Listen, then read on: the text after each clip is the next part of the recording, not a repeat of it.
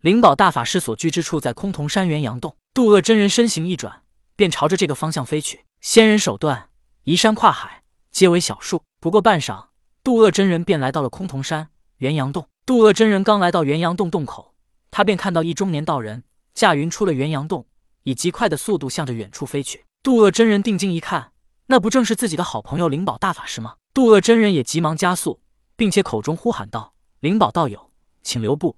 你这么匆忙是要往何处而去？”但在渡恶真人前面的灵宝大法师仿佛并未听到，依旧是以极快的速度向前飞去。渡恶真人又再次呼喊道：“灵宝道友，请留步！”灵宝大法师仿佛没有听到一般，依旧驾云疯狂的向前飞去。渡恶真人又连呼两声道友，可灵宝大法师依旧没什么表现，还是疯狂的向前飞去。灵宝道友如此疯狂，莫不是出了什么大事？渡恶真人心中暗思，也顾不得隐藏自己修为，使出最强法力，驾云朝着灵宝大法师追去。使出自己全身修为之后，渡恶真人很快便追上，甚至超过了灵宝大法师，然后在前面挡住了他的去路。看到渡恶真人挡住自己，灵宝大法师大惊，不过他瞬间便平静下来。而渡恶真人对待朋友也比较热心，十分急切地问道：“道友，你这么急切是要去做什么？”灵宝大法师仿佛刚刚才看到渡恶真人一般道：“道友。”你怎么会在此处？刚刚我正在练习老师传授给我们十二金仙的纵地金光法。渡恶真人很疑惑地问道：“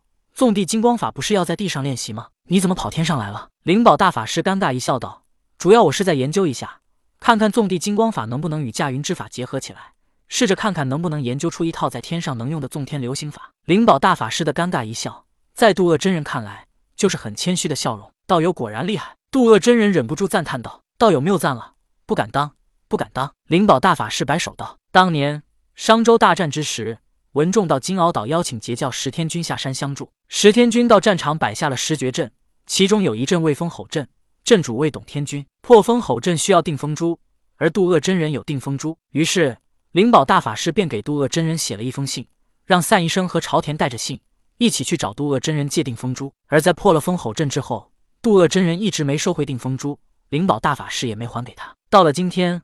渡恶真人决定去西方，这一去便可能不再回来，所以他要收回定风珠。渡恶真人今天来找灵宝大法师，便是要回定风珠。所以灵宝大法师在谦虚了之后，渡恶真人也没说其他的，而是直接道：“灵宝道友，当年……”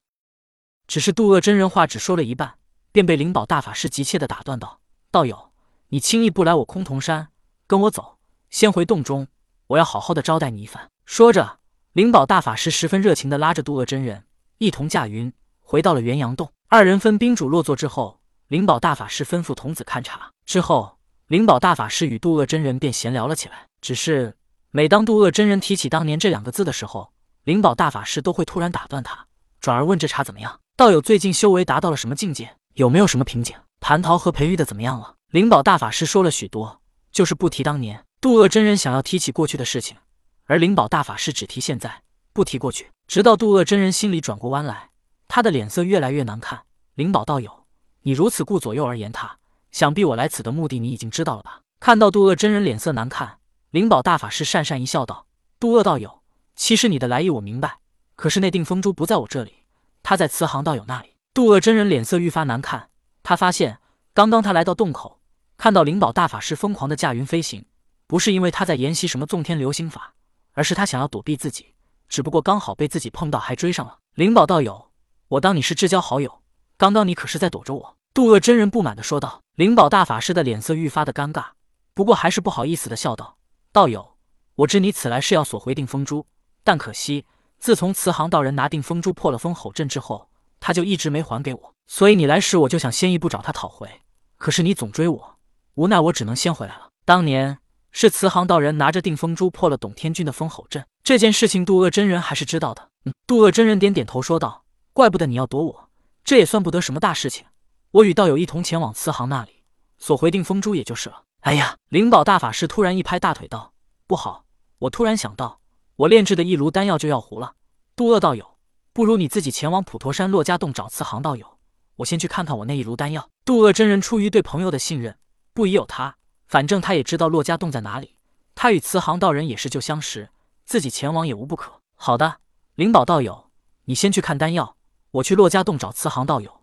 如果能直接索回定风珠，我便不再回来，就直接回昆仑山了。渡恶真人说道。灵宝大法师一副着急的模样说道：“好的，好的，道友赶紧去吧。如果去的晚了，慈航道友万一出门再找不到他了。”渡恶真人走了之后，灵宝大法师急忙收拾了几葫芦丹药、几套换洗衣服，然后召来了两个童子道：“老爷，我要出一趟远门，或者三五年不再回来。你们二人看好洞府，等我回来。”两个童子恭敬的说道：“是，老爷。”在这之后，灵宝大法师收拾好东西，逃一般的驾云朝着自己元阳洞相反的方向飞去。